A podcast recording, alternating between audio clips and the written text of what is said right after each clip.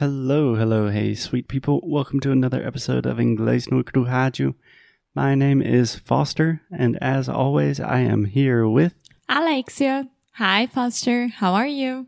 Alexia. I am doing wonderfully today. It is not sunny, but it's not raining, which is a good thing. Yes, finally.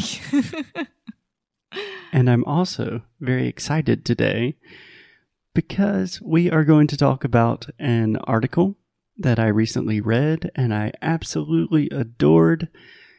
And I'm going to really make you be the English student today. yes. Well, I think I am every day here. Yeah. But if you're saying that, you're going to be really, really tough on me. Mhm. Yeah, tough on on you. Yeah.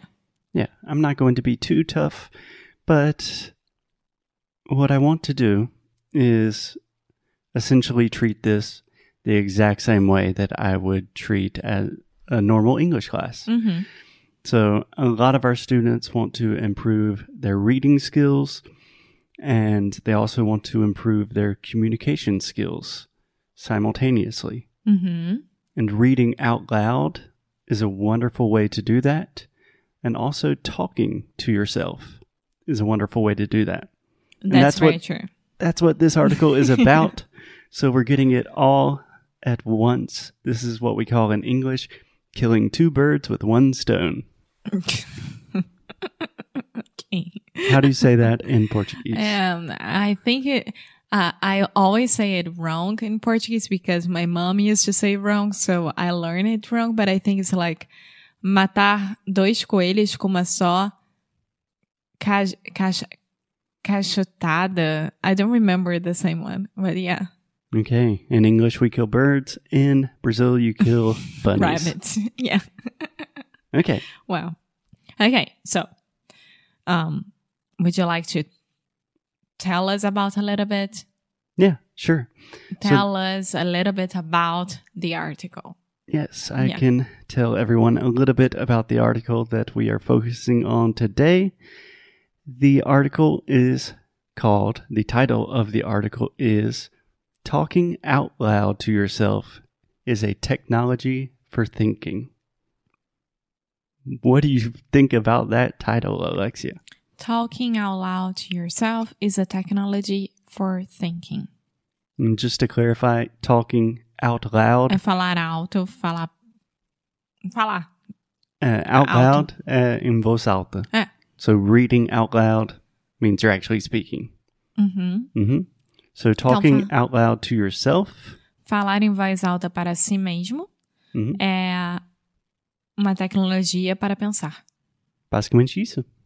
Tá, I don't, I don't get it. I need to read the article just so I can understand what she is proposing. Actually, um, she is, uh, she is Nana Ariel, um, and she's a writer, literary scholar, and lecturer in a faculty, faculty, Faculty. Faculty of Humanities at Tel Aviv University and a fellow of the Minducate Science of Learning Research and Innovation Center and a guest lecturer at Harvard University. Yes. She has a very impressive biography, but the point is she's an academic talking about the idea of talking to yourself. Yeah.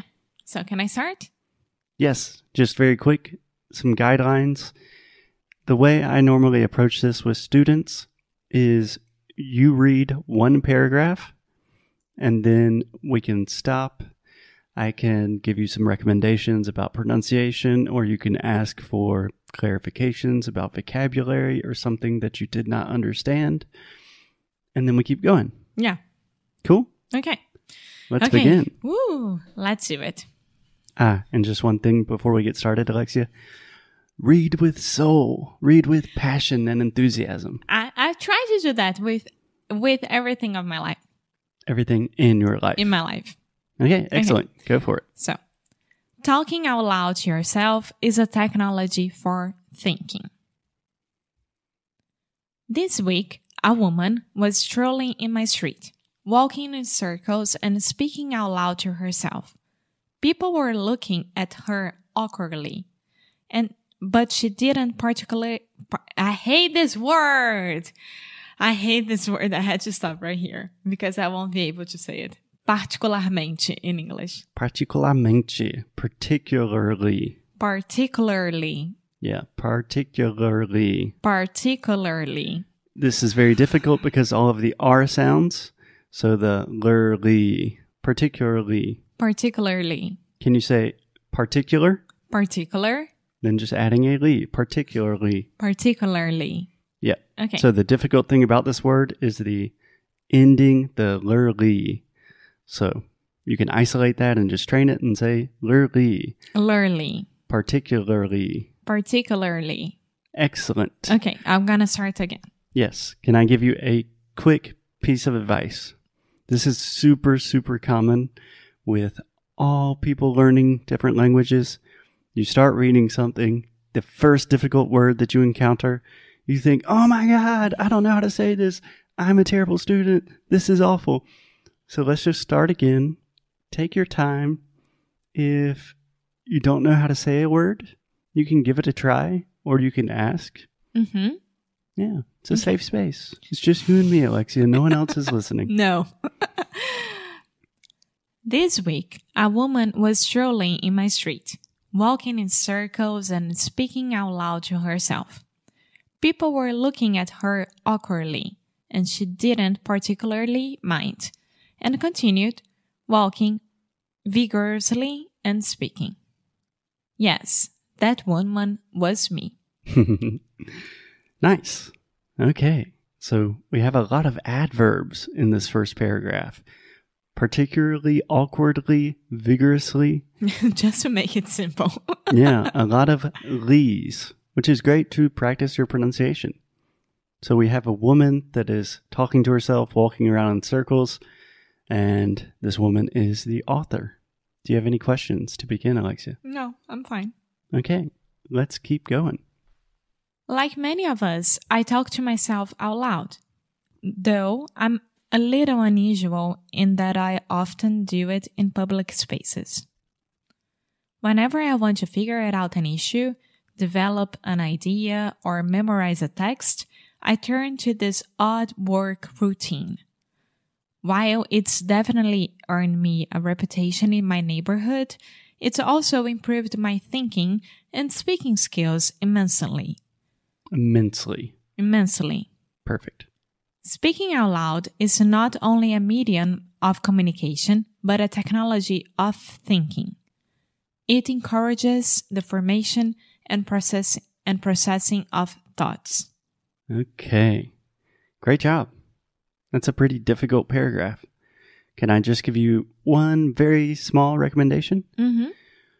In the text, it says, whenever I want to figure out an issue, and I believe you said, whenever I want to figure it out an issue. So, this is something I see all of the time in our students.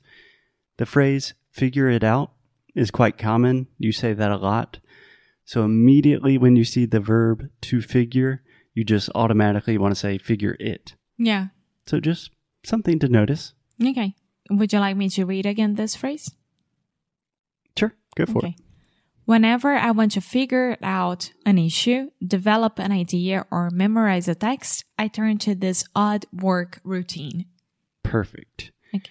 And I think it's really important to note that she is saying, speaking out loud, she says it has helped her thinking and speaking skills immensely, and that it's not just a form of communication, but it is really something that helps you process and formulate new thoughts. That's a very interesting idea. I can see yourself doing that every time that you're walking, buddy, now. yeah, I do it all the time. okay. Next, e- uh, next episode, next um, paragraph. yes, please, let's keep going. You're on a roll. The idea that speaking out loud and thinking are closely related is a new.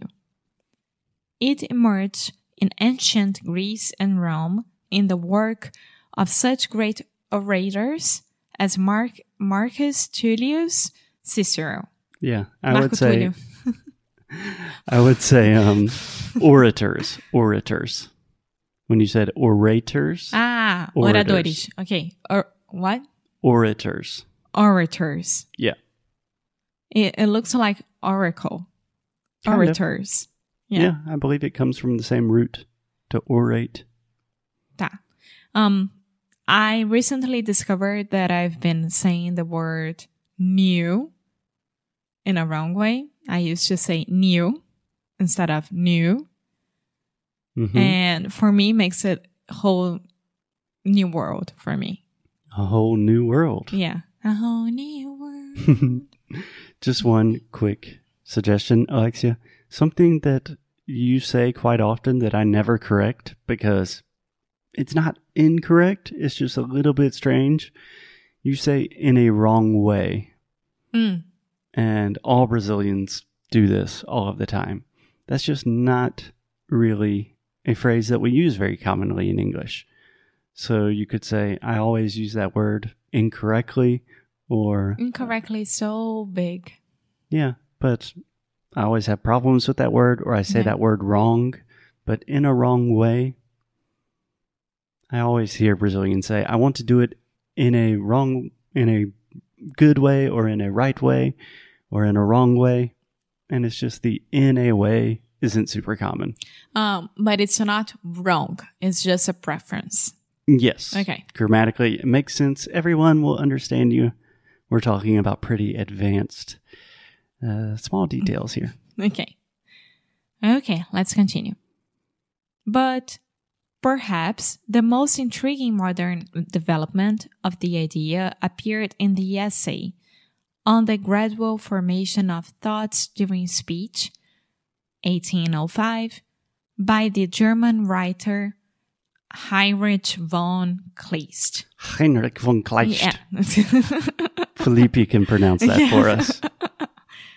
Here, Kleist describes his habit of using speech as a thinking method and speculates that if we can discover something just by thinking about it, we might discover it in the process of free speech. He writes that we usually hold an abstract beginning of a thought, but active speech helps to turn the obscure thought into a whole idea. It's not thought that produces speech, but rather, speech is a creative process that in turn generates thought. Just as appetite comes with eating, Kleist argues, ideas come with speaking. Excellent job, I Alexia. think I did great here. you did great. you did great. With all the THs and everything, I took my time to try to pronounce it correctly. hmm Um, I think I did great. Yeah, your pronunciation is wonderful. Do you have any questions about vocabulary? Any words that you just completely do not understand? Uh, not word that I don't understand, but I think that when you're reading, it's different when you're reading a word than speaking a word, right? So when we read the word thought, hmm people can be, very confused by it Yeah. because it's very weird. So Thought and pensamento. Yeah, but I think it's just a matter of fact to think about it. That's Yeah. it. Yeah, I notice sometimes you confuse the word thought with taught. So taught would be to teach in the past, In the past.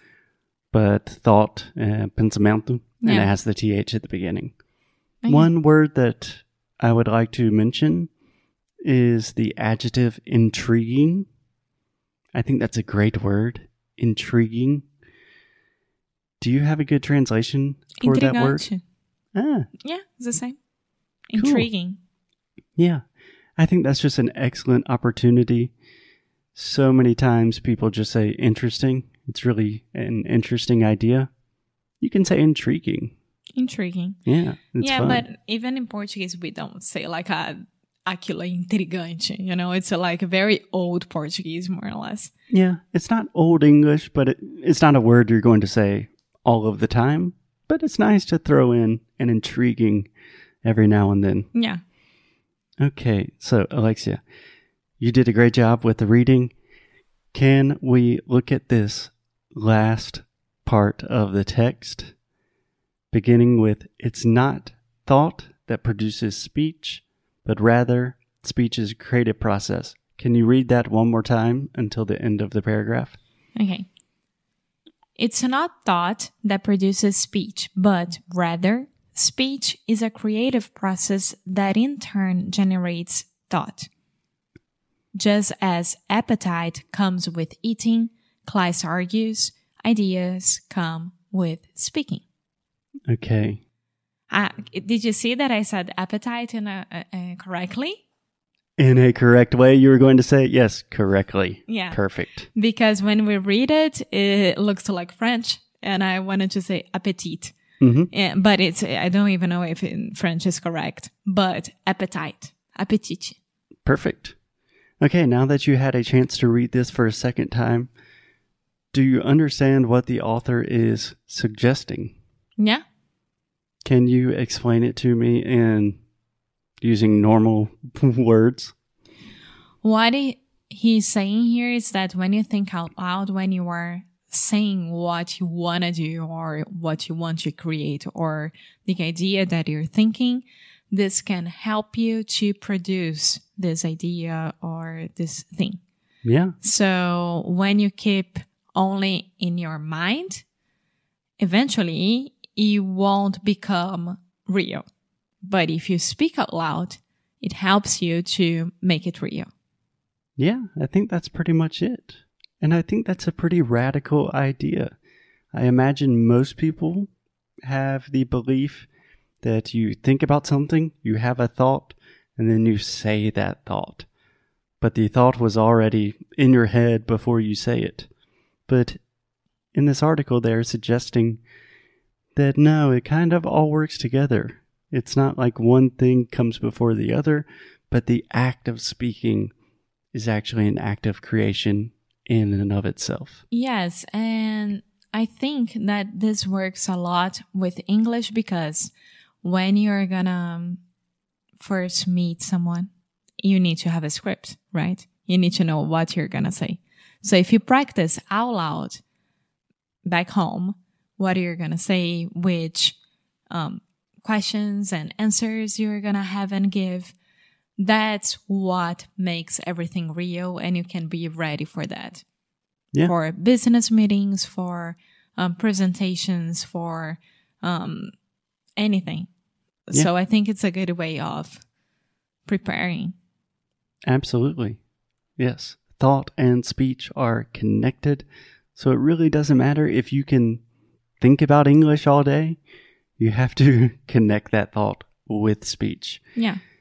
Anyways, you did a great job today, Alexia. Would you like to continue with this article tomorrow? Yes, of course. And I hope you guys that are listening to us right now, next episode, come along with the article in front of y'all, and then you can read with me and understand what we are saying better. Yeah, absolutely. We will include the article in the show description in the show notes. And as always, keep up the good fight. And lose well. Bye.